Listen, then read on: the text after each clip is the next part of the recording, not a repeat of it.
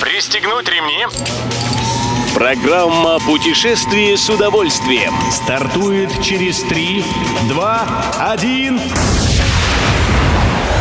Приветствуем всех любителей путешествий, с вами Тимофей Гордеев.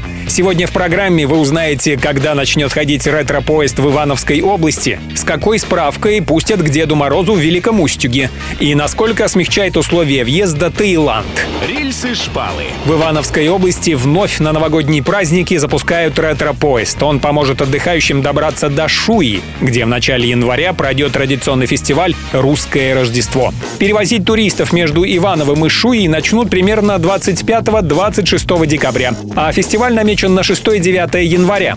Как сообщает ТАСС, на вокзалах обоих городов откроют выставки, рассказывающие об истории празднования русского Рождества. Историей будет веять и от возглавляющего ретропоезд «Паровоза», который был построен Коломенским заводом в 1955 году и исправно трудился на московской железной дороге и в Белоруссии до конца 80-х годов прошлого века. Затем три десятка лет он простоял памятником в городе Шарья в соседней Костромской области, а с 2019 года вновь на ходу и возит туристов. Правило есть правило. Попасть к Деду Морозу в Великом Устюге просто так не получится. Администрация вотчины зимнего волшебника в Вологодской области заявляет, что гости должны иметь сертификат о прохождении вакцинации от коронавируса, непременно с QR-кодом, либо надо предъявить документ, подтверждающий, что человек недавно переболел этой инфекцией. Подойдет также справка с отрицательным результатом теста, сделанного за 72 часа до приезда в резиденцию Деда Мороза. Едем дальше.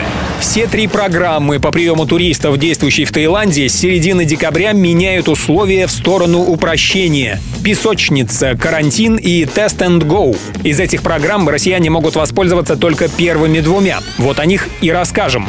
В рамках песочницы, как известно, первые несколько дней вакцинированные иностранцы отдыхают исключительно в границах одной выбранной провинции. И этот самый период с 16 декабря уменьшат с 7 до 5 дней. Аналогичное послабление делают для невакцинированных гостей, въезжающих по программе «Карантин» в любую тайскую провинцию. Но, как следует из названия, с карантином. По новым правилам, изоляция в этом случае продлится уже не 7, а 5 дней. Все выпуски «Путешествия с удовольствием» можно послушать, подписавшись на официальный подкаст программ Дорожного радио. Подробности на сайте дорожное.ру. Дорожное радио вместе в пути. Программа «Путешествие с удовольствием». По будням в 14.30. Только на Дорожном радио.